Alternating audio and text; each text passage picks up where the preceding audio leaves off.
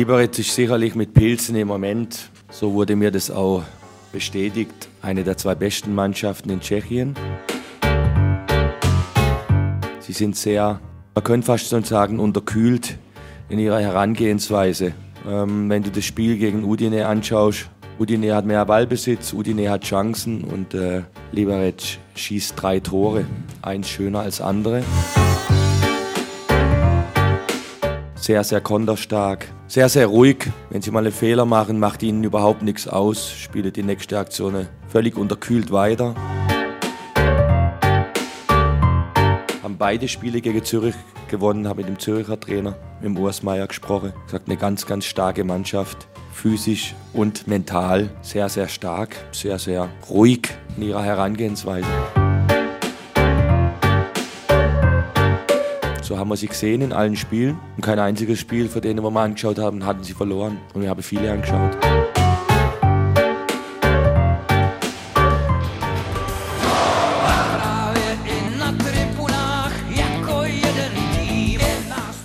Herzlich willkommen und Glück auf zu einer neuen Ausgabe des Podcasts von Brennpunkt Orange. Mein Name ist Danny und ich nehme euch heute mit nach Tschechien.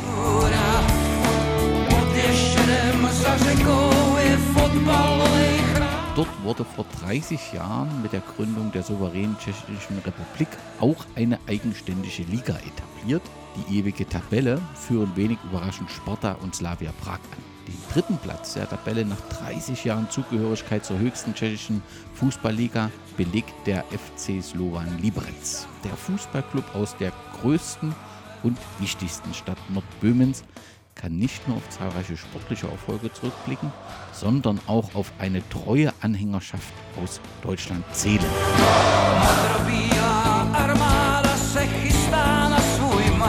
So wird die deutschsprachige Internetseite sowie der Facebook- und Twitter-Account von einem fünfköpfigen ehrenamtlichen Team gepflegt. Dazu zählt Richard, dessen Leidenschaft für den Fußball nur noch von der Freude am Journalismus übertroffen wird. Der heutige ORF-Redakteur wird in der heutigen Episode seinen Herzensverein vorstellen. Richard, herzlich willkommen in unserem kleinen Podcast. Hallo und danke für das tolle Vorwort. Ich freue mich sehr, dass du Zeit gefunden hast.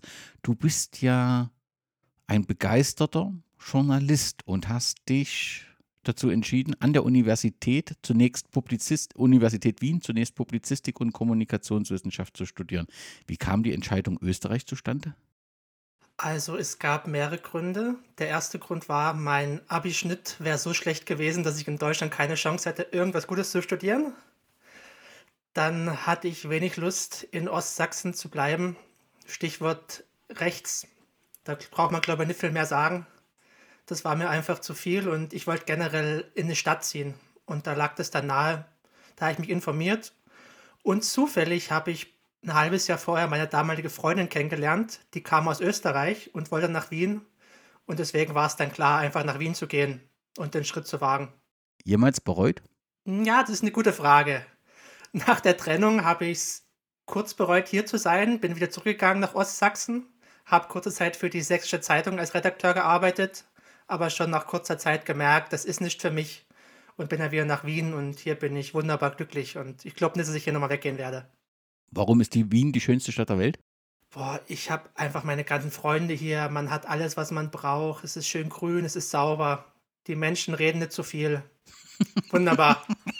Kann mich nicht beschweren. Und fußballerisch hat es auch eine ganze Menge zu bieten. Du hast äh, deinen Master in Journalismus und neue Medien gemacht, wenn ich das richtig gelesen habe. Welche Zielrichtung hattest du so von Anfang an? Puh, ich war immer so Richtung Printjournalismus. Also ich habe auch bei der Sächsischen Zeitung, was halt die Zeitung ist, in Zitter und Umgebung, wo ich herkomme, mein Praktikum gemacht, in der Schulzeit schon und dann noch eins nach der Schule und wollte eigentlich immer in den Bereich gehen. Hat jetzt nicht ganz geklappt, aber zumindest bin ich im Medienbereich geblieben. Du hast auch Praktika beim Kurier Standard gemacht. Ähm, Gibt es da Unterschiede so zwischen dem deutschen und österreichischen Journalismus oder ist das natürlich grundsätzlich eher gleich und es gibt dann halt nur unterschiedliche Schwerpunkte? Das ist schwierig zu sagen. Ich habe intern Einblicke in eine deutsche Lokalredaktion und in eine österreichische bundesweite Redaktion. Das ist klar, dass da ein bisschen unterschiedlich gearbeitet wird. Aber ich glaube, so große Unterschiede gibt es nicht. Aber Ich würde sagen, wenn ich in Österreich ein brisantes Thema habe, informiere ich mich lieber über deutsche Medien, weil die berichten dann vielleicht ein bisschen neutraler als die österreichischen. weil irgendwer hängt meistens mit drin und das Medium, dem Medium sollte man dann vielleicht nicht so viel vertrauen. Ist die Freundelwirtschaft so ein bisschen ein Problem in Österreich? Sie war es auf jeden Fall. Es wird auf jeden Fall besser. Das merke ich vor allem bei meinem jetzigen Arbeitgeber, dem ORF, dem österreichischen Rundfunk, gleich wie ARD und ZDF in Deutschland. Da wird jetzt wirklich viel, viel mehr drauf geschaut, dass wirklich Leute die Jobs kriegen, die dafür qualifiziert sind, die Ahnung haben und die was weiterbringen. Du bist dort Videoredakteur, glaube ich, im Newsroom bei ORF Online und Teletext GmbH. Darf ich fragen, was du so den Tag machst? Bist du verantwortlich für das wunderbare Format Videotext? Na, zum Glück nicht. Na, bis zum letzten Jahreswechsel war ich wirklich bei ORF Online. Das ist einfach die Website von ORF.at, die größte Nachrichtenwebsite Österreichs. Und da gibt es eine kleine Videosektion, die ab dem neuen Jahr viel größer wird. Und für die bin ich zuständig. Und mittlerweile arbeite ich wirklich beim ORF-Mutterkonzern. Das heißt, dort bist du so, also verfasst Texte oder ist dein Schwerpunkt auch jetzt dann Videomensch, der das schneidet und Berichte zusammenfasst? Ich schneide ausschließlich Videos für den Online-Bereich, habe aber nichts mit den Fernsehsendungen zu tun, auch nichts mit den Redakteuren, die für die Fernsehsendung arbeiten. Wirklich nur Online-Videos. Wenn in Kambodscha ein Hochwasser ist, dann werde ich dieses Video dazu machen, weil das Fernsehen wird darüber nicht berichten, weil es zu wenig Sendezeit haben. Und deswegen für Online ist es dann doch relevant, dass die Leute halt wissen, was auf der Welt so geschieht. Wenn wir uns in fünf Jahren wieder unterhalten über den tschechischen oder vielleicht auch den Wiener Fußball, wo siehst du dich dann in deiner Karrierelaufbahn? Wo möchtest du hin? Du, ich bin beim ORF höchst zufrieden. Vielleicht ist es eine andere Abteilung, aber mir macht meine Arbeit Spaß. Ich komme gut klar mit meinem sonstigen Leben. Es lässt sich gut ergänzen. Also. Das klingt doch fantastisch irgendwie muss der Fußball äh, in dein Leben gekommen äh, sein, denn du bist unter anderem auch freier Redakteur und Fotograf beim Ballesterer, hast dort Texte geschrieben. Vielleicht zum Anfang, hast du selbst mal gespielt oder wie wurdest du Fußballfan? Das ist eine ganz lustige Geschichte. Das geht aus von meinem Opa. Der war begeisterter Hundesportler sein Leben lang, hat an ganz vielen Meisterschaften teilgenommen. Jetzt bin ich gespannt, wie du den Weg zum Fußball findest, vermutlich. Ja, ja, der, der, der geht ganz schnell, der Weg. Und zwar, der hatte, der wohnte halt in Zittau, was halt am Dreiländereck Deutschland, Tschechien, Polen ist. Und hat halt auch viele Hundesportfreunde in Tschechien. Unter anderem ein Ladislav Husa in Liberec. Und zudem ist er oft hingefahren und das Lustige ist, der Hundesportplatz ist direkt neben dem Stadion in Nisi, wo der FC Slovan Liberec spielt. Und er war dort im Jahr 2007 und da war irgendein Ligaspiel oder Europacup-Spiel da war halt sehr viel Betrieb und der sagte zu mir, komm, lass da mal hinfahren, wir können ja mal ein Spiel anschauen und mal sehen, wie es so ist. Ich hatte vorher gar keine Ahnung von Fußball. Auch in Zittau nicht gewesen oder so, ja? Gar nicht. Nee, überhaupt nicht. Ich habe die WM 2006 so als mein erstes Großevent angeschaut, bin zur Halbzeit eingeschlafen, weil ich war damals zehn. Also es hat mich recht wenig interessiert und ein Jahr später eben sind wir dann zum ersten Spiel gefahren im Jahr 2007 das war ein ultra spannendes, actionreiches 0 zu 0 gegen Bohemians Prag. Also absolut keine Werbung für den Fußball. Aber mich hat das so gecatcht und ich war so begeistert davon, dass wir seitdem eigentlich zu jedem Heimspiel gefahren sind. Das heißt, du warst von Anfang an Fußball-Fan und hast nie selbst versucht, mal mit dem Ball irgendwie Tore zu schießen oder ein Tor abzusichern.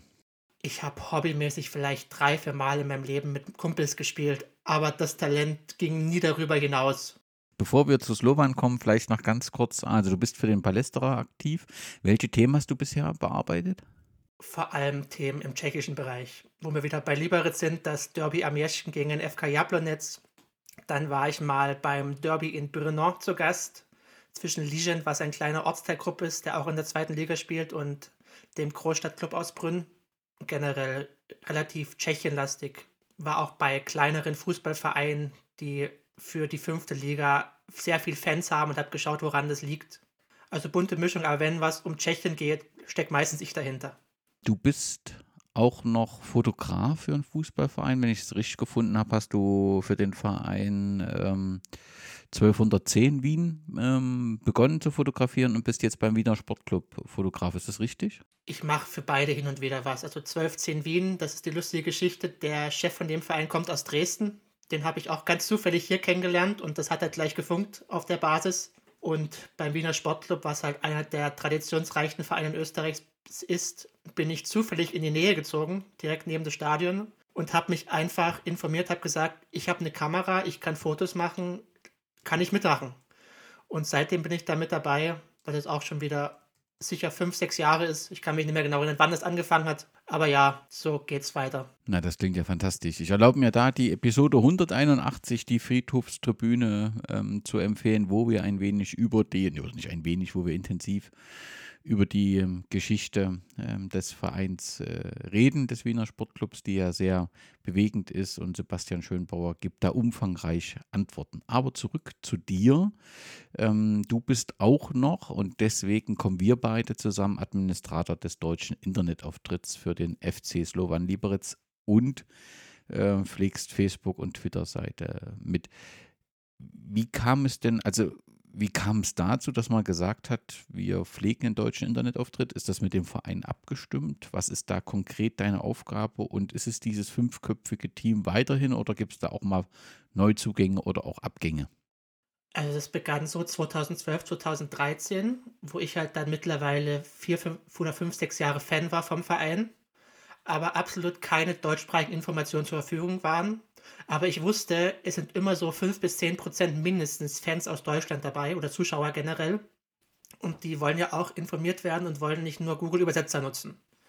Und da habe ich mir einfach gedacht, es gibt Webseiten, wo man sich eine kostenlose Website erstellen kann und habe einfach eine deutschsprachige Fanseite erstellt. Und dort halt über Spiele und Nachrichten auf dem Laufenden gehalten. Halt auch mit Google-Übersetzer übersetzt, aber die, die es interessiert hat, mussten dann sich nicht mehr übersetzen. Und irgendwann nach ein, zwei Jahren kam dann der Verein auf mich zu und hat mich gefragt, du, wir machen gerade einen neuen Umbau und überlegen, ob wir eine englischsprachige Website machen. Da können wir doch auch gleich eine deutschsprachige Website machen. Hast du Lust, das für uns zu machen? Und da habe ich natürlich sofort Ja gesagt und bin seitdem, was mittlerweile schon wieder neun Jahre sind, dabei und betreue die deutschsprachige Website. Und das heißt, es ist aber mit dem Verein auch entsprechend abgestimmt. Da gibt es eine Kommunikation. Du bist sozusagen bekannt und ein wichtiges Teil. Also wir nehmen heute am Internationalen Tag des Ehrenamtes auf eine wichtige Säule des Vereins. Das auf jeden Fall. Und das wichtigste Bindeglied zum Verein muss ich auch nennen. Das ist ein Herr, der heißt Thomas Czarnogurski. Der kann perfekt Deutsch und der ist damals aktiv auf mich zugegangen. Und wenn es den nicht geben würde, der da immer für die Kommunikation da ist, der halt mein Ansprechpartner wirklich beim Verein ist, wird es das Ganze nicht geben. Der hat das mit auf die Beine gestellt, steht uns immer zur Verfügung und sorgt dafür, dass wir sorgenfrei sind. Das klingt ja ganz hervorragend. Wie groß ist so die der Anzahl der deutschen Fans, die den Verein aktiv unterstützen, beziehungsweise wie groß sind die Interaktionen da in den sozialen Medien? Passiert da eine Menge? Es kommt drauf an. Aktuell ist es weniger geworden, weil die letzte Europacup-Teilnahme schon wieder drei Jahre zurückliegt. Aber in den Jahren, wo es wirklich fast jährlich Europa League, Europa Champions League und sonstige Teilnahmen gab, da war die Interaktion doch riesig. Aber nach wie vor kann man sagen, dass ungefähr 10% der Zuschauer, die ein Heimspiel besuchen, deutsch sind. Das ist eine große Anzahl, ja. Auf jeden Fall. Und auf der Website auf Facebook haben wir mittlerweile über 900 Follower, was wir uns nie erwartet hätten, was doch eine ganz schöne Menge ist, was doch ein relativ kleiner Verein ist, auch wenn es Erstligist ist, aber wenn man in Ostdeutschland aufwächst, ist man Dynamo-Fan. Das wird einem einfach in die Wiege gelegt. War bei mir zwar nicht so, weil meine Familie generell nicht Fußball begeistert war, aber ich kann das verstehen. Wir haben auch viele Fans von Dynamo Dresden, die nach Liberec zu spielen kommen und da auch für Stimmung sorgen. Warum ist Liberec so prädestiniert für so eine große Anzahl von Fans aus Deutschland? Das ist ganz einfach, weil Zittau, die nächstgrößte Stadt in Deutschland, die am Dreiländerleck liegt, ist 20 Minuten Fahrzeit vom Stadion entfernt. Und wo sieht man sonst in der Nähe Erstligafußball oder Profifußball? Das nächste ist Dresden, dann kommt Leipzig und dann kommt eigentlich schon Berlin. Da ist sonst nichts in der Nähe. Also wenn man sich ein bisschen informiert und Lust hat, Erstligafußball zu sehen oder auch internationalen Fußball, als es das noch gab, fährt man da mal hin und wird eigentlich auch mit offenen Armen empfangen, auch wenn man kein Wort Tschechisch spricht. Wenn der Wiener Sportclub auf den FC Slovan Liberec treffen würde, für wen drückst du da die Daumen? Für Slovan, ganz klar. Es tut mir leid für jeden Wiener Sportclub-Fan, aber ich liebe den Sportclub. Ich mache da liebend gerne meine Sachen. Ich mag die Leute, aber über Slovan geht leider nichts drüber. Da kann jeder Gegner kommen. Da werde ich immer auf der Seite sein. Was macht Liberec zu einer besonderen Stadt? Also die Nähe hast du schon gesagt, also durch dieses äh, Dreiländereck und äh, zu Deutschland. Was macht sonst zu einer besuchenswerten und schönen Stadt? Das Rathaus ist wunderschön. Es gibt den Jeschken, den Hausberg, auf dem man hochwandern kann. Früher konnte man auch mal mit einem Sessellift oder mit einem, wie nennt sich das? Nicht Sessellift, aber auf jeden Fall hochfahren auf den Berg, was leider nicht mehr möglich ist, weil das Teil leider abgestürzt ist vor zwei Jahren, ein, ein zwei Jahren. Aber auf jeden Fall, es gibt so viele Sachen, die man sich da anschauen kann in der Umgebung. Und man kann wandern gehen, was halt auch viele Menschen begeistert. Also ja, und Eishockey gibt es auch noch, was eigentlich der größte Sportverein des, der Stadt ist, wo halt noch viel, viel mehr deutsche Leute sind, die die anfeuern und da fallen halt auch teilweise welche ab, wenn vielleicht am gleichen Tag noch ein Fußballspiel ist um 15 Uhr und das Eishockeyspiel geht erst 18, 19 Uhr los, dann geht man vielleicht im Vorprogramm zu Slowan und schaut sich das Spiel mal an. Das heißt, Eishockey ist in Tschechien der Sport Nummer eins oder ist es trotzdem die Nummer zwei nach Fußball, aber na, Eishockey auf jeden Fall. Ich kenne mich mit Eishockey wenig aus. Ich war vielleicht bei 20 Eishockeyspielen in meinem Leben, was eh schon viel ist. Aber das, da ist einfach auch noch mehr Angebot, wenn man jetzt nicht nur auf, das, auf den Nationalsport geht, sondern auch, was ist für die Deutschen einfacher zu erreichen, ist es der Eishockey. Weil da ist dann noch viel, viel mehr auf die Deutschen eingestellt. Die Mitarbeiter können teilweise besser Deutsch. Und dann gibt es noch mit Jonsdorf, was ein kleiner Ort im Zittauer Gebirge ist, ein Kooperationsverein zu den Weißen Tigern in Liberec. Deswegen catchen die da mehr Leute ab. Aber ja, Eishockey ist ein Nationalsport in Tschechien, auf jeden Fall. Wie reagierten eigentlich die tschechischen Fans auf euch? War das äh, insgesamt, du hast es von, von einem offenen, herzlichen Empfang, heißt es, spricht das für den ganzen Verein? Also negative Reaktionen sind ganz, ganz selten, wenn dann von gegnerischen Fans, die keine Ahnung haben, dass ich Deutscher bin aber gemeinsam mit meinem Opa war ich auch schon in, einem, in einer tschechischen Tageszeitung, weil die so begeistert waren, dass der Deutsche extra nach Liberec fahren zum Fußball. Also ja, das war mit offenen Armen empfangen. Und wirklich der, der Schlüsselmoment war, ich glaube 2013, das Europa League-Spiel gegen den SC Freiburg. Wo wir dann plötzlich für Slowan fahren und nicht für die Deutschen, obwohl wir Deutsche sind. Da haben nochmal viel, viel mehr Leute gecheckt, dass es uns nicht um den Fußball geht, sondern auch um den Verein. Du hast auch mal ein Podcast-Projekt gestartet, Pivo und Klobasa. Und da Ziel war so ein bisschen auch über den tschechischen Fußball ähm, zu informieren. Ruht das oder ist, fehlt dafür einfach die Zeit? Es fehlt dafür die Zeit, auch bei meinem Kollegen Frank, mit dem ich das gemeinsam gemacht habe, der übrigens auch in der Slowan-deutschen Redaktion ist. Aber wir sind schon wieder dabei, uns Interviewpartner zu suchen und werden auf jeden Fall Anfang nächsten Jahres spätestens mit ein, zwei Folgen wieder rausgehen und dann schauen wir mal. Das ist ja ein absolutes Hobbyprojekt, nichts, was auf irgendeiner regelmäßigen Basis ist, sondern wir wollen uns einfach Zeit nehmen, wir wollen Spaß dran haben und uns auch für Leute vorbereiten und einfach schöne Interviews bieten, wo die Leute auch was mitnehmen können. Wenn wir schon beim Podcast Namen Pivo und Globasa sind, wie ist denn die Situation in Liberec? Ist dort äh, weltbeste Versorgung im Stadion sichergestellt? Also Pivo kann ich mir nicht beschweren. Die haben Sviani als Sponsor, was meiner Meinung nach eines der besten tschechischen Biere ist, die es gibt.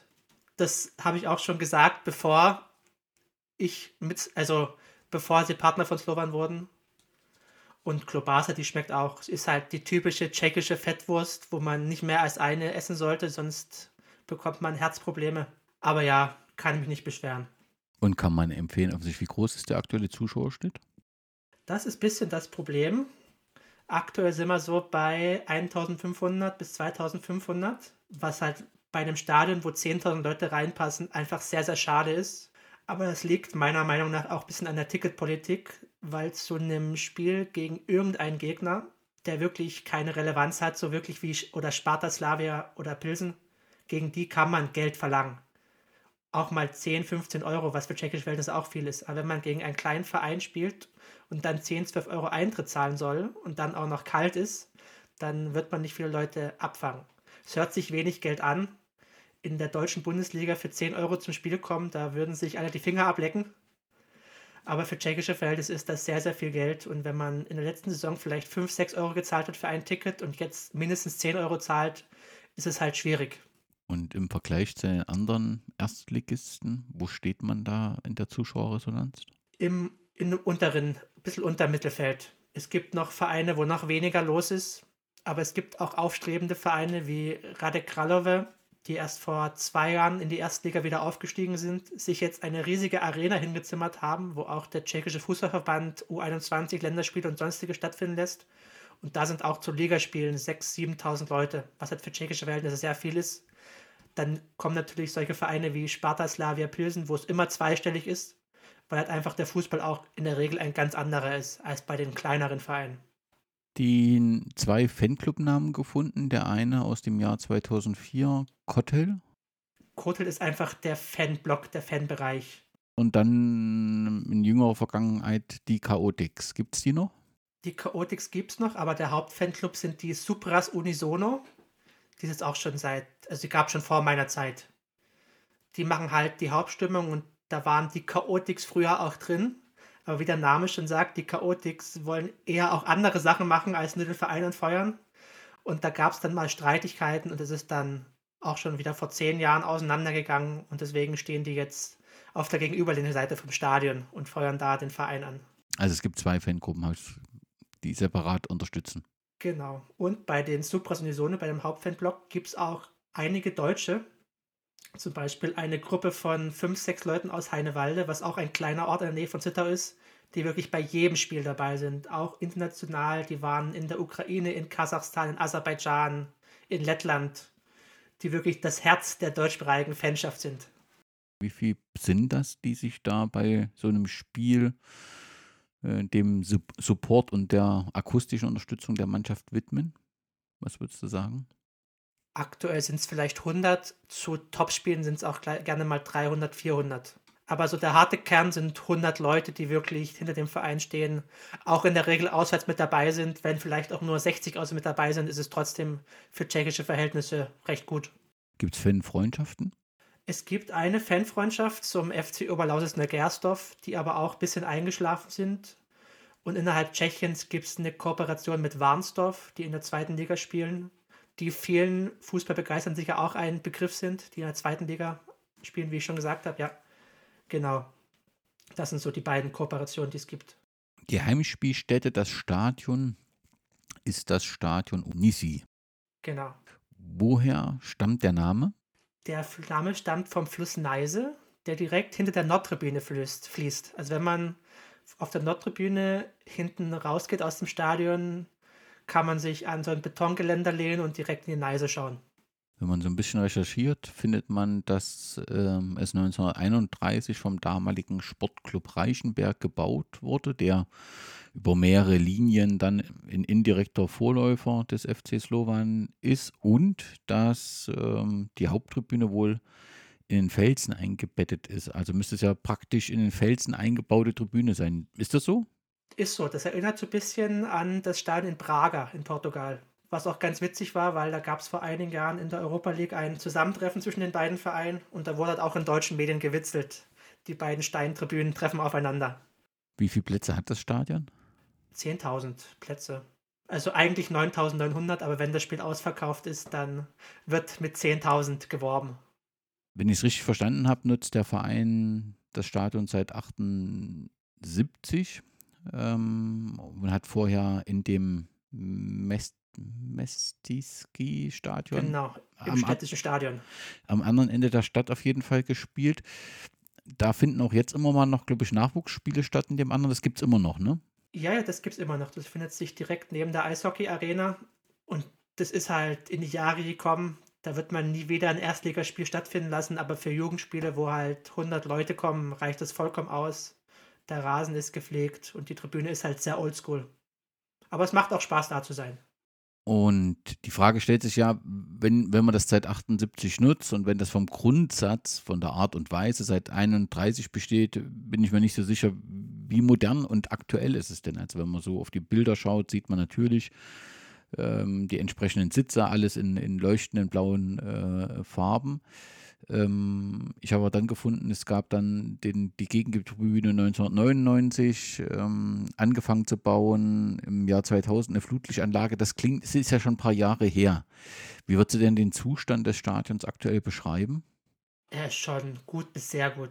Die Anzeigetafel ist jetzt auch relativ neu. Die wurde erst vor zwei, drei Jahren erneuert, weil vorher konnte man sehr wenig erkennen, wenn während des Spiels irgendwelche Talk oder Highlights wieder eingespielt wurden und man saß halt auf der Tribüne, konnte man da wirklich nicht versehen und mittlerweile erkennt man auf der Anzeigentafel sogar den Spielstand. Also ja. Ist also ein, eine moderne Arena, kann man das so sagen? Modern würde ich nicht sagen. Modern sind, wie ich schon angekündigt äh, gesagt habe, dieses Stadion in Rade Kralove, was wirklich neu hingezimmert wurde, was auch ein einziger Komplex ist und nicht eine Tribüne hat, die wirklich für sich steht und die anderen drei irgendwie zusammenhängen, wie es in Liberec der Fall ist. Aber es ist auf jeden Fall alles andere als baufällig. Wenn mal Gästefans randalieren und Sitze rausreißen, wird das auch schnell wieder erneuert. Also der Zustand passt auf jeden Fall gut. Hast du da gewisse Erinnerungen, dass mal Stühle durch die Gegend geflogen sind? Ja, wenn so Truppen wie Sparta oder Slavia zu Gast sind oder auch vor einigen Jahren Roter Stern Belgrad, da fliegt schon mal was rum. Oder Hajduk Split aber nie wirklich gefährlich und auch wenn mal Pyro gezündet wird, dann bleibt es auch im Block, auch im Gästebereich. Also ich habe selten mitbekommen, dass da was auf dem Platz gelandet ist oder dass es irgendwie Randale gab im Zuge eines Spiels. Gibt es irgendeine, neben den Fanfreundschaften habe ich gar nicht gefragt, gibt es irgendjemanden, den man in Liberec, wenn man es mit Blau-Weiß hält, so überhaupt nicht leiten kann? FK Jablonec, was ein Ort ist, der direkt mit der Straßenbahn sogar von zu Liberec verbunden ist und das ist so der Erzrivale, wo es mittlerweile aber auch Fanfreundschaft gibt. Das was ich, was ich nie verstehen werde. Aber wenn sich die Menschen halt verstehen, das ist gut. Aber wenn ich dann zum Derby eine Flagge sehe, die beide Teams unterstützt, dann frage ich mich halt, wie würden das Slavia und Sparta Prag machen? Welcher Liga spielt? Äh, Jablonec spielt auch in der ersten Liga. Und da gibt es halt auch mindestens zweimal im Jahr ein Derby, wo halt schon ein bisschen mehr los ist im Stadion als 1500 oder 2000 Leute wo es halt wirklich heiß hergeht, auch auf dem Platz. Tom Bode schreibt, die Atmosphäre in Liberec ist einfach total entspannt, sowohl in der Stadt als auch in, im Stadion. besonders faszinierend ist die Gastfreundschaft. Das scheint ja sehr, selbst für Groundhopper sehr eindrucksvoll zu sein. Ist das so eine Philosophie des, Ein äh, des Vereins? Ist das ähm, ja so eine tschechische Art, mit Gästen umzugehen? Was ist der Hintergrund, dass jetzt hier auch ähm, bei einem Groundhopper diese Gastfreundschaft so ja, mitschwingt.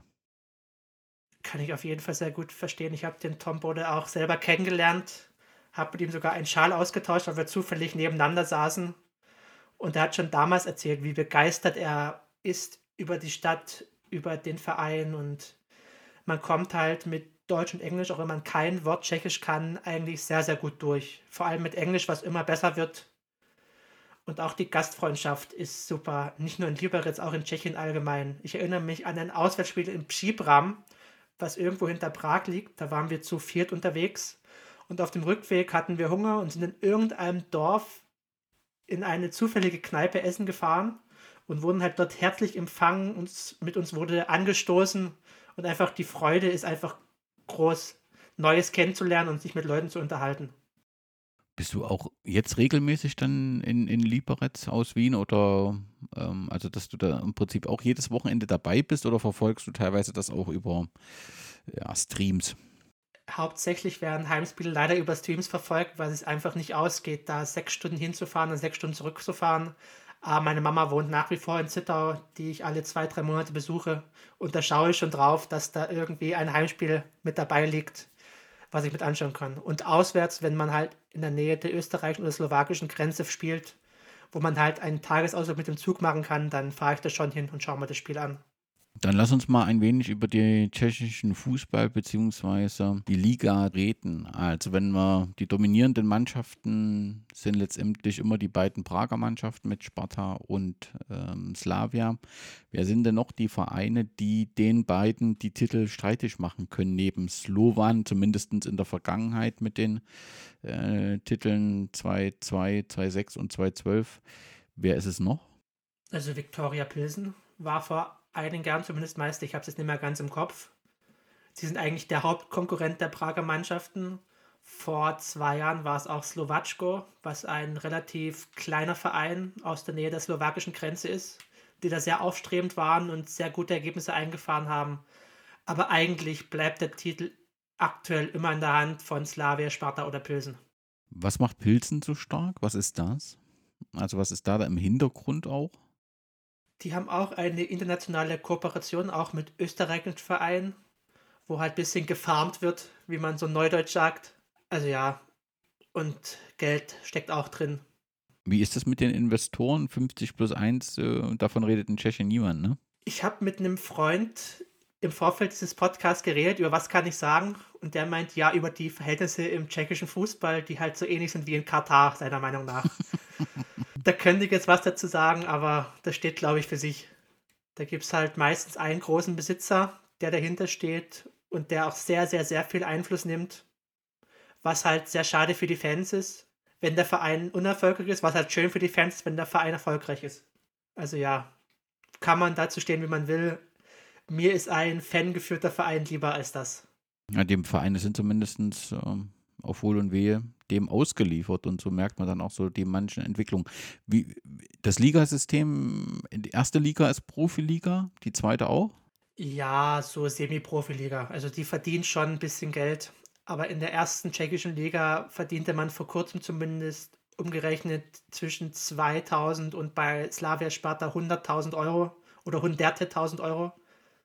Und in der zweiten Liga wird man, glaube ich, nicht vollständig davon leben können, zumindest bei kleineren Vereinen, die aus der dritten Liga hochkommen. Wie viele Mannschaften hat die erste und zweite Liga? Die erste hat 16, die zweite glaube ich auch. Aber ich bin mir gerade unsicher. Ist auf jeden Fall eine eingleisige ähm, Liga. Wie ist das äh, mit dem Thema eine gemeinsame Liga von Tschechien und der Slowakei? Ich habe das, glaube ich, immer mal gelesen, dass sowas äh, diskutiert wurde, ähnlich wie, glaube ich, in Belgien und Holland und dann doch immer wieder Abstand genommen wurde. Wie ist die aktuelle Situation da? Also aktuell bekomme ich gar nichts davon mit. Da redet niemand darüber, dass da irgendwas in näherer Zukunft zumindest besprochen wird. Also ich kann mir jetzt nicht vorstellen, dass da irgendeine Gemeinschaftsliga kommt.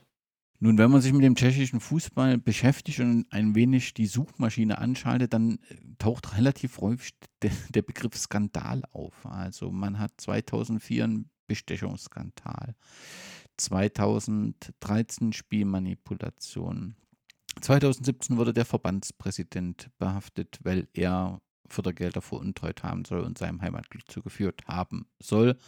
Und 2020 wurden Schiedsrichter und Funktionäre von der Polizei verhört. Auch hier geht es darum, dass zahlreiche Begegnungen verschoben wurden. So richtig gut klingt es nicht und vertrauenswürdig. Nee, muss ich jetzt als Fan sagen, jetzt nicht als Verein spreche, sondern als Fan ist es wirklich schwierig. Man hat auch teilweise bei Spielen das Gefühl, dass es da nicht mit rechten Dingen zugeht, dass da schon irgendwo Gelder fließen, wenn da wirklich so eklatante Fehlentscheidungen getroffen werden, für eine Mannschaft, für die andere nicht da fragt man sich halt, was jetzt der Grund ist dafür. Wenn es Sympathien des Schiedsrichters sind, übt der Schiedsrichter den falschen Job aus. Was ich dann auch nicht glaube. Also wird irgendwo doch das ein oder andere Sümmchen fliegen, fließen. Meistens von Seiten eines größeren Vereins. Ja, aber das ist ja schon so grundsätzlich ein Problem. Also dieser, dieser romantische Blick auf den tschechischen Fußball, der ja gerade in der Nachwendezeit durch das, die Groundhopper-Touren mit günstigen Essen und äh, ja, historischen Stadien, wo es auch ein bisschen was passierte, dieser romantische Blick geht ja da ein bisschen auch verloren, dass halt ähm, ja, der tschechische Fußball, eine Überschrift, glaube ich, es war die Süddeutsche, der hat geschrieben, mehr Skandale als Nachwuchsfußballer. Ja, es ist leider so. Also wenn wirklich jemand Groundhopper ist und romantischen tschechischen Fußball sehen mag, dann sollte er in die dritte oder vierte Liga abwärts fahren. Und auf irgendwelchen Dorfplätzen, wo es halt wirklich noch um den Sport an sich geht, fahren. Wo es halt wirklich Spaß macht, den Leuten zuzusehen, die wirklich das Hobby machen und wirklich alles geben, um den Verein zum Sieg zu führen. Hat Slovan einen Investor?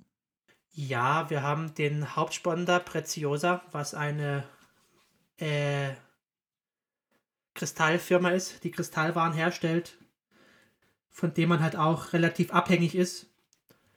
Aber ich habe nicht das Gefühl, dass es so schlimm ist, weil es war früher schlimmer, da war die Transferpolitik sehr von viele Abgänge, wenige Zugänge bestimmt und dann wurden halt aus der dritten, vierten Liga irgendwie Spieler hochgezogen, auch aus dem Ausland. Aber mittlerweile habe ich das Gefühl, dass da auch geschaut wird, dass die guten Spieler bleiben. Die Stellung der Nationalmannschaft in Tschechien, ist die, also ist das was Besonderes und identifiziert sich Tschechien mit seiner Fußballnationalmannschaft? Das auf jeden Fall. Gerade jetzt, wo man sich für die EM qualifiziert hat, noch viel, viel mehr. Aber da ist selten mal ein Länderspiel nicht ausverkauft. Und die Stimmung ist top. Auch auswärts. Das letzte Spiel war ja in Warschau gegen Polen. Da wurde auch extra von Prag ein Sonderzug gestellt, wo halt die Fans mitfahren konnten. und da schon vor dem Spiel feiern konnten. Also ja, die Identifikation ist sehr, sehr groß. Auf jeden Fall größer als die Deutschen zur deutschen Nationalmannschaft. Was nicht besonders schwierig ist, aber ich habe das schon das verstanden, wie du das gemeint hast. Trotzdem gibt es auch um die Nationalmannschaft ein bisschen Unruhe. Das ist dann halt auch was Aktuelles. Also es gab ja kürzlich das letzte EM-Quali-Spiel, was man natürlich 3-0 gewann, aber vor dem Spiel was passiert und danach auch vor dem Spiel haben drei offensichtlich auch erfahrene Spieler die Möglichkeit genutzt, nochmal eine Party äh, zu feiern und die mussten dann suspendiert werden. Das scheint mir zumindest von außen, das weiß ich nicht, ob das jetzt nur die Schlagzeilen der Boulevardmedien sind, doch ein großes Thema äh, gewesen zu sein. Es ist halt eine selten dämliche Aktion, dass man vor so einem Spiel als jemand, der wirklich bekannt ist, der Wladimir Zufall ist bei Liberec groß geworden übrigens, spielt jetzt bei West Ham United, den kennt man einfach. Ist einer der besten und bekanntesten tschechischen Spieler. Wenn der in eine Stadt, in eine Bar oder in einen Club geht, der wird erkannt, der wird fotografiert und das kommt raus. Deswegen erschließt sich mir das nicht, wie man so dumm sein kann und das so verspielen kann, seinen Status. Dann geht man halt zwei Tage später feiern. Oder man setzt sich ins Hotelzimmer und trinkt was, wo es halt der Trainer auch nicht mitkriegt. Aber bitte geht doch nicht in so eine Bar in die Öffentlichkeit. Das ist wirklich. Da habe ich auch meinen Kopf gehalten und den Kopf geschüttelt. Also, ja. Und es scheint ja so ein bisschen nach außen, wirkt so auch ein bisschen wie eine Provokation, denn nach dem Spiel hat dann eben auch der Trainer seinen Rücktritt erklärt. Ähm, er hatte gesagt, dass er schon länger überlegt hat. Offensichtlich ist er auch nicht ganz unumstritten, weil das Team nicht immer sportlich erfolgreich spielt. Aber den letzten Ausschlag hätte ähm, ja diese nächtliche Partytour ähm, gegeben. Und damit ist das Thema ja noch so ein bisschen länger ähm, offen, weil halt der Trainer jetzt nach der erfolgreichen Quali und damit vor der EM zurücktritt, was schon ein überraschender Zeitpunkt ist. Auf jeden Fall. Ich finde es halt schade, dass da einzelne Spieler das so ausnutzen dann muss man halt noch durchhalten. Und wenn man den Trainer nicht mag und trotzdem erfolgreich spielt in den letzten Spielen, dann muss man halt mal die Zähne zusammenbeißen. Egal wie viele Millionen man auf dem Konto hat. Also ich verstehe es nicht ganz. Klar, wenn der Trainer nicht ganz unumstritten ist, wird es auch von ihm irgendwie ausgehen. Es wird auch von seiner Seite irgendwas passiert sein. Aber es ist nun mal der Trainer. Der Trainer entscheidet, wer aufgestellt wird.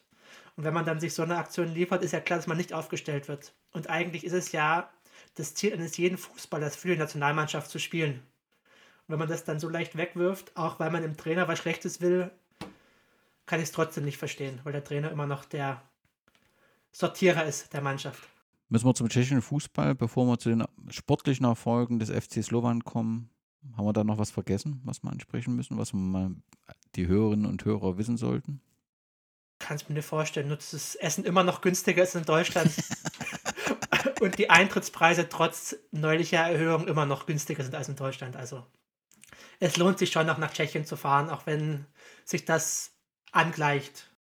Dann lass uns zu deinem Herzensverein ähm, schauen. Also die Ursprungsgeschichte, die wollen wir nicht im Detail besprechen, aber vielleicht nochmal erwähnen, dass die Geschichte von Slovan Liberec, es gibt mehrere Vorvereine und es gibt, glaube ich, zwei oder drei Linien, zu die zu diesem Verein führen, 1958 ähm, gegründet wurde und bis zur Auflösung der CSSR ähm, spielte der Club in der zweiten und auch mal in der dritten Liga und war nie erstklassig. Das änderte sich schlagartig 1993. Da wurde eben nicht nur die Tschechische Republik gegründet, sondern auch eine eigenständige tschechische Liga eingeführt und da gelang dem Verein den Aufstieg in die erste Liga, aus der er seitdem nicht abgestiegen ist und das hat er gemeinsam mit Sparta und Slavia Prag. Das sind die einzigsten drei äh, Vereine und äh, man war dann in den 90er Jahren meistens im, im Mittelfeld. So den ersten Titel des Jahrtausends holte sich dann Lieberitz, das war im Jahr 2000, als man im Pokalfinale mit 2 zu 1 gewann. Kannst du was zu diesem Pokalfinale sagen, auch wenn das vor deiner Zeit war, ne? Das war wie gesagt schon vor meiner Zeit. Ich weiß von den Titeln 2000 der Pokalsieg, 2002, 2006 der die Meisterschaft. Aber so wirklich dabei bin ich wie gesagt seit 2007. Habe das natürlich die, die Nachwehen der Meisterschaft mitbekommen. Also als ich in den Verein kam, war er halt eine große Nummer, weil man auch 2006 Meister wurde und halt vorher auch 2002 den ersten Titel holte, relativ überraschend, nachdem man halt, wie du schon gesagt hast, im Vorfeld nur im Mittelfeld stand. Aber ich habe halt leider keine Erinnerung daran, Die 2000 im Finale stand mal gegen den heutigen Fünftligisten. Ist er, ist er das noch, Banik äh, Ratiskowice? Ich glaube schon, ja. Also da hat man auf jeden Fall mit 2 zu 1 gewonnen. Und der Titel im Jahr 2002 ist deswegen so wichtig, weil es der erste Titel war, der nicht aus äh, Prag, oder der erste Meister, der nicht aus Prag kam. Genau, ähm, ja. Und ähm, das ist schon was einzigartig, weil man sich dann in der Folge eben auch in der Champions League spielte ähm, und dort äh, am 28. August 2002 AC Mailand mit 2 zu 1 besiegte. Ähm, Mailand kam zwar aufgrund der Auswärtstorregel weiter, aber das ist, glaube ich, so ein Sieg, der auch heute überall noch äh, erzählt wird und immer mit der äh, Geschichte verbunden wird, dass man den AC Mailand besiegen konnte. Ja, das auf jeden Fall. Da habe ich mir auch schon unzählige Mal die Highlights angeschaut, obwohl mir die Spieler nicht wirklich was sagen. Aber das war wirklich ein großes Spiel. Und man stand auch wirklich vor dem Treffer zum 3-1. Das leider nicht gelang, man steht aus. Und was halt wirklich noch zu erwähnen ist, dass der AC Mailand dann die Champions League gewann und nicht eine einzige weitere Niederlage einstecken musste. Also in der Saison sind sie nur auf Liberezer Boden untergegangen. Was sie wenig störte, aber für Slowan ist es natürlich schon sowas, worüber man auch heute noch redet. Was man auch sagen muss, dass es auch äh, der FC Slowan 2004, äh, 2005 in den Korruptionsskandal verbunden war und dann sechs Punkte Abzug ähm, äh, bekam. Also da spielt das Thema Sportwetten auch eine Rolle. Und das betraf dann auch den äh, Verein. Die zweite Meisterschaft gab 2006 mit nur drei Niederlagen und dann fünf Punkte Vorsprung auf den zweiten Platz. Und damit waren wir wieder in der Champions League Qualifikation, wo man dann gegen Spartak Moskau raus war. 2008 gab es das nächste Pokalfinale. Das dürftest du dann miterlebt haben. Das habe ich miterlebt, zwar nur am Fernseher. Das war, glaube ich, gegen Sparta, wenn ich mich nicht irre, wo man auch relativ unglücklich verlor. Es ging bis ins Elfmeterschießen. Ja, ja, genau. Da war ich mit meinem Opa in Tschechien bei einem befreundeten Tankwart und der hat in der Tankstelle einen Fernseher gehangen, gehängt, gehängt gehabt und dort auf diesem kleinen Gerät haben wir das Spiel verfolgt. Und dann ging es ins Elfmeterschießen, mein Opa wollte heim und dann habe ich noch ein bisschen gequenkt und gesagt, wir müssen es anschauen, wir müssen es anschauen. Und dann ging es halt traurig wieder in Richtung Deutschland. Das ist nachvollziehbar, aber verbunden war die UEFA Cup Qualifikation und damit, das war ja eigentlich recht hoffnungsvoll, dass man wieder international spielen konnte. Aber da verlor man gegen den MSK Zilina. Das, wer ist denn das? Genau, das ist ein slowakischer Erstligist, die halt von mir aus von Wien näher erreichbar wären als Liberec, wenn ich das wollen würde. Das war, glaube ich, mein erstes Europapokalspiel, was ich wirklich in Liberec im Stadion miterlebt habe, diese 1 zu 2 Niederlage wo man halt auswärts auch, wie du schon gesagt hast, verlor und dann auch ausschied aus dem UEFA-Pokal. Was gab es dann noch so? 2009 wurde, 9 wurde man Dritter, darauf äh, war man, glaube ich, in der Euroleague-Qualifikation, besiegt genau. den FC Vaduz. Das war ein gutes Spiel und dann kam in den Playoffs eine der schmerzhaftesten Niederlagen, die ich jemals miterleben musste. Da spielte man gegen Dynamo Bukarest gewann das Auswärtsspiel mit 1 zu 0. Es gab aber Ausschreitungen, womit das Spiel mit 3 zu 0 für Liberec gewertet wurde. Und da dachten sich halt viele, ja, das Rückspiel schaffen wir schon, zumal im eigenen Stadion 10.000 Leute. Klar. Und plötzlich schießen die in der Nachspielzeit das 3 zu 0 Bukarest. Es geht in die Verlängerung und im Elfmeterschießen scheidet Liberec aus. Das war wirklich einer der Tiefpunkte, die ich miterlebt habe wo halt wirklich alle Türen offen standen und man es nicht schaffte, das irgendwie über die Zeit zu bringen. Wundert mich, dass nach dem Spiel das Stadion noch gestanden hat und die Bukarester Fans das nicht auseinandergenommen haben. Ja, auf jeden Fall war der Jubel bei denen ja riesig, weil die sind ohne Erwartung hergereist und gehen dann als Gruppenphasenteilnehmer wieder raus. Aber ja, sie haben das Stadion stehen gelassen. Und auch die Liberetzer Fans haben das Stadion stehen gelassen, was auch lobend zu erwähnen ist. 2012 gelang dann der dritte Meistertitel. Das dürfte dein erster miterlebter Meistertitel gewesen sein. Genau, ja. Das, zu der Zeit war ich, wie gesagt, zu allen Spielen dabei. Auch das letzte Auswärtsspiel, was eben ein Derby war in Jablonec, was man durch zwei Treffer in der Schlussphase gewinnen konnte. Und dann gab es das finale Endspiel, erster gegen zweiter, gegen Viktoria Pilsen, wo halt jeder Sieg für Pilsen die Meisterschaft für die bedeutet hätten und ein Unentschieden oder ein Sieg für Slovan den Titel für Slovan bedeutet hätte. Und irgendwie schaffte man es, ich kann, mich, kann mir es nicht erklären, wie, das 0 zu 0 über die Bühne zu bringen. Es gab Pfostenschüsse, der Liberetzer Tor ist über sich hinausgewachsen und am Ende wurde Liberec Meister. Das war schon ein Wunder. Angeführt von Jerzy Steiner, damals die Mannschaft, der dir sicher auch was sagt. Das war schon eine sehr, sehr gute Truppe, die dann im Jahr darauf oder in den Jahren darauf auch Europacup-mäßig sehr, sehr gut dabei war. Was war dann? Also ich habe es dann 2015 hat man halt einen Pokal nochmal gewonnen. Genau, aber man war 2013, 14 in der Europa League dabei, hat die Gruppenphase überstanden. Da hat man gegen Freiburg, gegen Braga aus Portugal, Sevilla gespielt und ist da ins 16. Finale eingezogen, wo man dann gegen Alkmaar verlor. Aber das war so die Blütezeit des diesjährigen Jahrhunderts des Vereins, wo ich halt auch hautnah dabei war. Wie viel sind da immer mitgereist, wenn es jetzt zum Beispiel nach Freiburg geht oder so? Das gab's, da gab es halt ein, zwei Busse auf jeden Fall und im Flieger sind auch welche mitgeflogen. Also ich schätze mal 200 Leute auf jeden Fall. Dein schönstes Auswärtsspiel? Gute Frage. International war es wahrscheinlich mein erstes Auswärtsspiel überhaupt. Da hat mich der Verein 2013 eingeladen, mit nach Riga zu fliegen in der Qualifikation, wo ich halt wirklich da einen dreitägigen Urlaub hatte in der Stadt und auch das Spiel anschauen wollte. Das war von der Reise her das Schönste. Vom Spiel her war im gleichen Jahr das Spiel bei Udinese Calcio in Triest das Schönste, wo man, wie ich wie schon vorher gesagt, auch wie es gegen Pilsen war, auch wie durch ein Wunder gewinnen konnte. Da siegte man 3 zu 1 in Triest und hatte drei Torschüsse. Das Team um Antonio Di Natale hatte, glaube ich, 26 Torschüsse und konnte nur einmal treffen. Also das war, glaube ich, spielerisch das beste Spiel, was ich mitbekommen habe und die schönste Auswärtsreise. Zurück zum tschechischen Fußball. Ich glaube, ich habe dich vor uns gar nicht gefragt, wie ist denn das Liga-System? Da gibt es ja mittlerweile eine Meisterschafts- und Abstiegsrunde, richtig? Ja, ja, es gibt die, die Liga aus 16 Mannschaften, die dann nach dem 30. Spieltag in drei Gruppen geteilt wird. Die ersten sechs spielen um Meisterschaft und Europacup-Teilnahme. Die unteren sechs spielen gegen den Abstieg und die Mannschaft dazwischen spielt um die goldene Ananas noch ein Playoff-System, was niemand wirklich versteht, warum es überhaupt existiert. Ursprünglich wurde es eingeführt, um den Mannschaften auf den Plätzen 7 bis 10 noch eine Chance zu geben, sich für die Europa League zu qualifizieren oder Europa Conference League jetzt. Aber irgendwann hat man gecheckt, dass einer, der nach 30. Spieltag auf Platz 10 steht und dann drei, vier gute Spiele macht, nicht den, das Land in der Europa League repräsentieren kann, weil man dort auch gegen irgendwelche Mannschaften untergeht. Und da wurde das dann wieder abgeschafft, dieses Finalspiel, aber trotzdem gibt es noch diese Runde um die goldene Ananas in der Mitte. Zu welchem Jahr ist das neu eingeführt worden? Also die, die Meisterschaft geändert worden? Das war doch nicht von Anfang an bestimmt so, oder? Nein, nein, das war, glaube ich, 18, 19.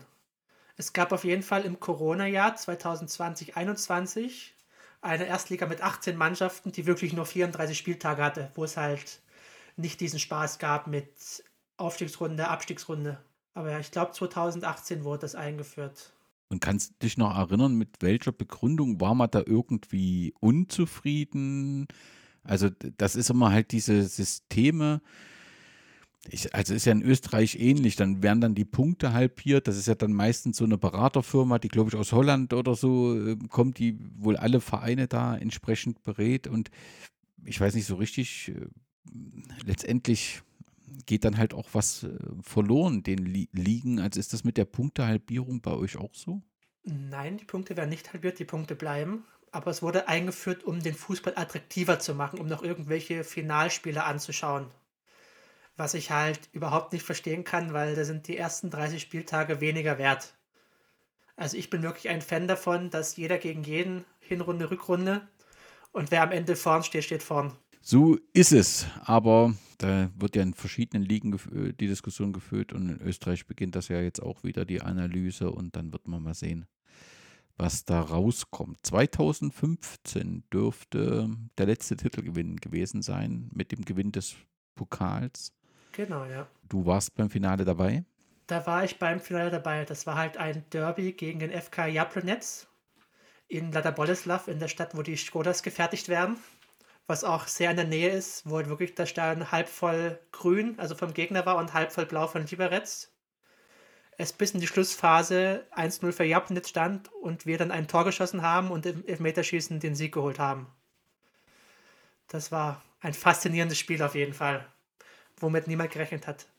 Was noch lustig zu erwähnen ist, der damalige Ligachef ist der jetzige Präsident von Jablonec, also vom Erzrivalen, der auch damals natürlich Sympathisi Symp äh, Sympathisant war von Jablonec.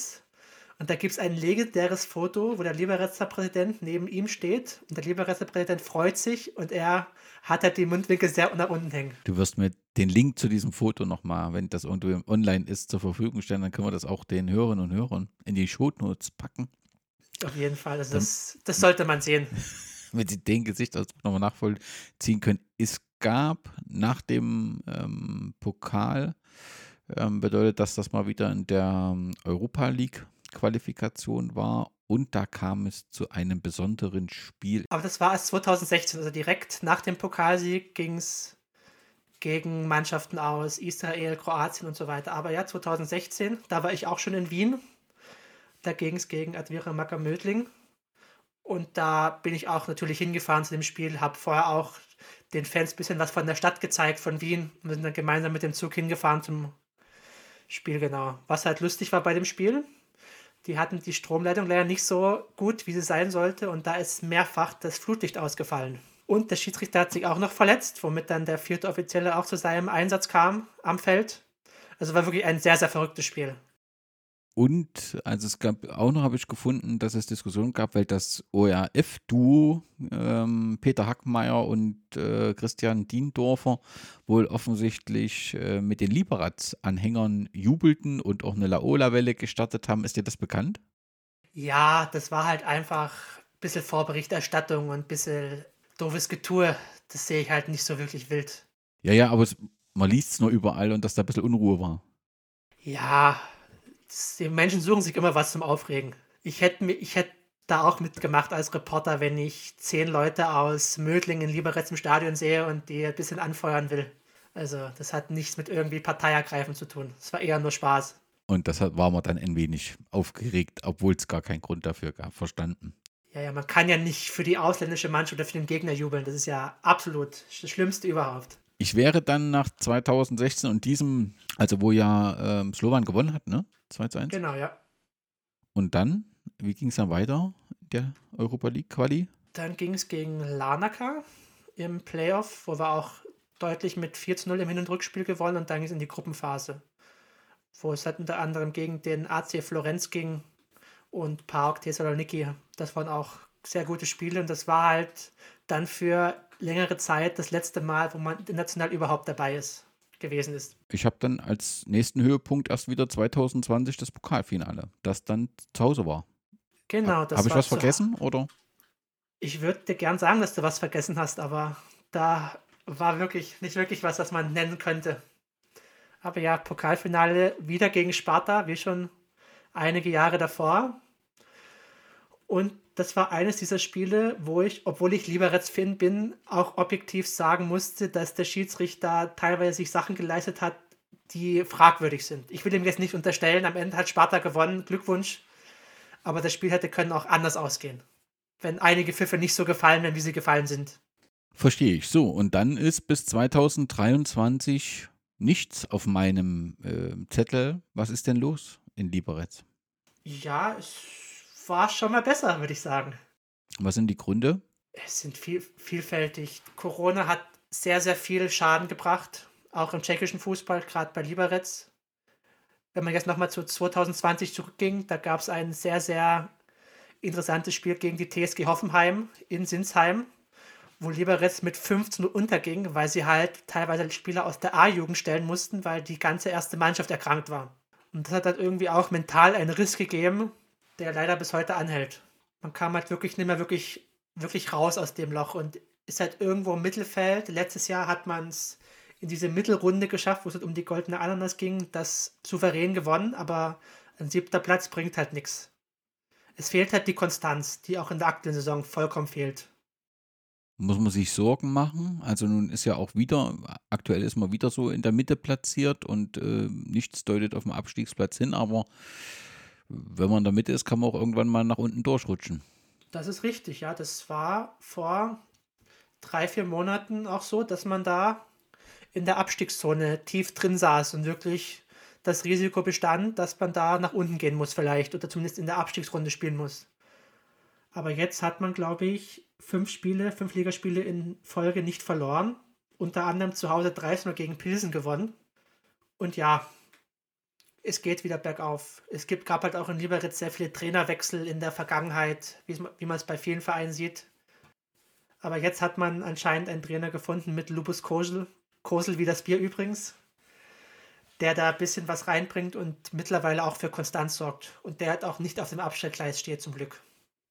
Das heißt, wenn du in die sportliche Zukunft schaust, bist du zuversichtlich? Weil ich halt das Gefühl so ein bisschen habe, dass diese, diese Kluft zwischen den Prager Vereinen und dem Umfeld halt immer größer wird. Ich meine, nun haben wir mit Viktoria Pilzen jemand, der mit Hartenberg und Lafnitz da ja so ein, so ein Multi-Ownership ähm, etabliert ähm, was man so grundsätzlich mit großen Bedenken sehen darf, was ja offensichtlich auch viele Journalistinnen und selbst die UEFA tut. Da wundert es ein bisschen, dass man das beim Energy-Getränk dann so anders bewertet hat. Aber egal wie, trotzdem hat man das Gefühl, dass die, das, der Abstand auch da immer größer wird und dass äh, sich die Prager Vereine und vielleicht eben noch Pilzen von den anderen sehr stark abtrennen. Das ist leider so. Aktuell haben, glaube ich, die beiden Prager Vereine 10 Punkte Vorsprung.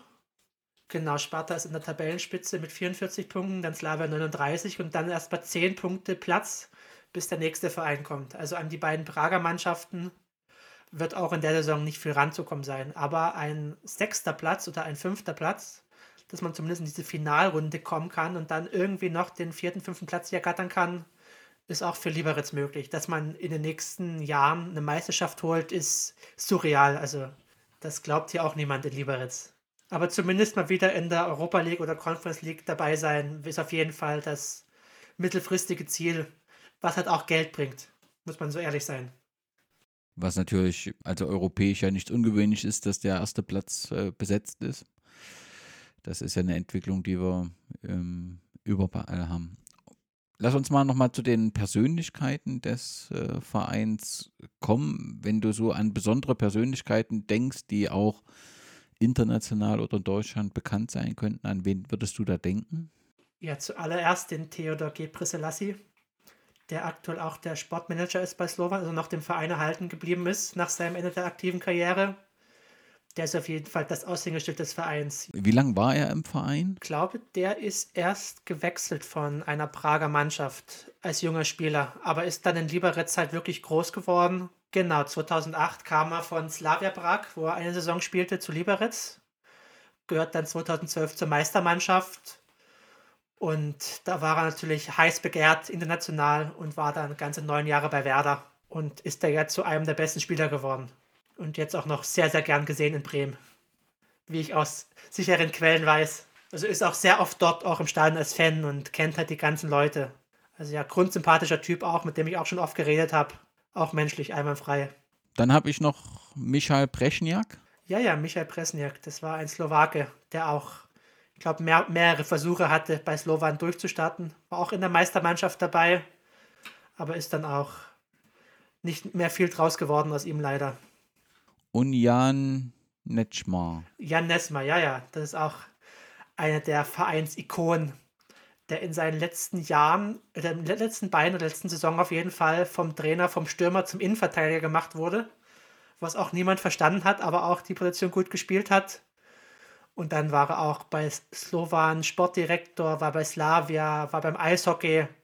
Also ist dem Sport auch treu geblieben. Auf jeden Fall auch eine Persönlichkeit, die sehr gern gesehen wurde. Ich kann mich noch an sein Abschlussspiel, Entschuldigung, an sein Abschiedsspiel erinnern. Das war bei Dukla Prag auswärts.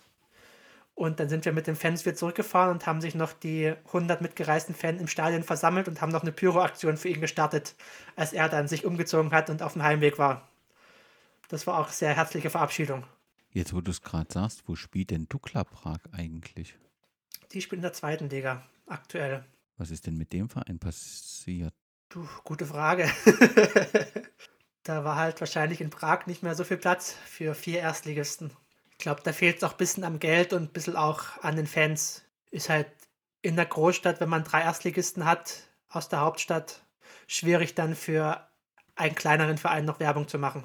Ja, nee, da ist in den 90ern, glaube ich, auch einiges ähm, passiert. Auf jeden Fall Das ist ein anderes Thema, das müssen wir nochmal separat behandeln. Aber bei äh, Jan Nesma hast du, glaube ich, gesagt, so spricht man es aus. Der ist besonders, der war ja Sportdirektor bei Slovan und gleichzeitig Fußballer beim FC Oberlausitz Neugersdorf, der damals in der Regionalliga spielt. In der Zwischenzeit hat sich das alles wieder, hm, wie soll ich denn sagen, also Oberlausitz Neugersdorf war halt auch sowas, wo man dachte, was passiert denn hier plötzlich? Ähm, da gibt es ja eigentlich gar keine gewachsenen Strukturen.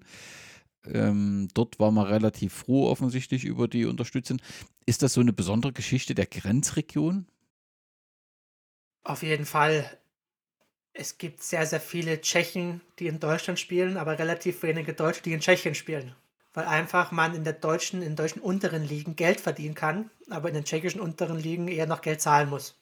Es ist leider so.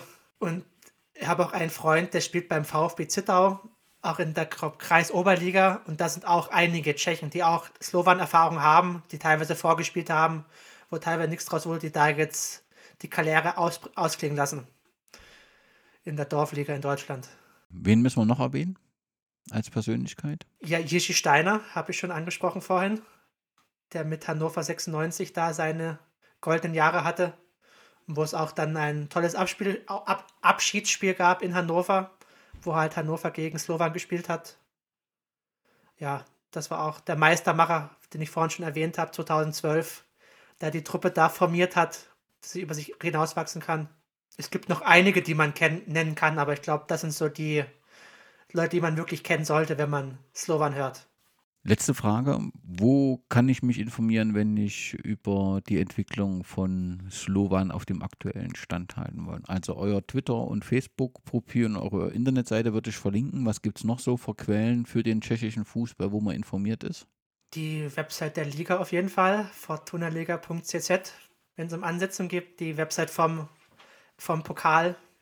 Und generell gibt es auch Nachrichtenseiten, die halt natürlich alle auf Tschechisch sind wo man entweder mit Tschechisch-Kenntnissen oder mit Übersetzungsprogramm ein gutes Bild kriegen kann vom tschechischen Fußball, wo halt auch über kleinere Skandale berichtet wird.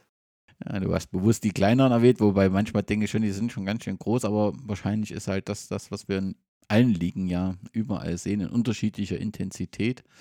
Aber das Thema Sportwetten ist da ja auch sehr präsent. Äh, wir hatten die Nationalmannschaft schon angesprochen, nun ist die EM gerade ausgelost worden. Was denkst du so, welche Rolle spielt Tschechien bei der EM? Oder kann Tschechien bei der EM spielen? Über die Gruppenphase hinauskommen ist immer möglich, aber wirklich eine entscheidende Rolle wird Tschechien und auch die Slowakei nicht spielen, glaube ich. Richard, dann hab ganz, ganz herzlichen Dank, dass du uns einen Einblick in den FC Slovan Liberec gegeben hast. Respekt vor deinem und eurem Engagement als ähm, ja, Fans äh, dieses Vereins, die dann eben die Internetseite, die Facebook-Seite und den Twitter-Account pflegen. Großen Respekt und viel Erfolg dir und deinem Herzensverein. Danke, danke, ebenso.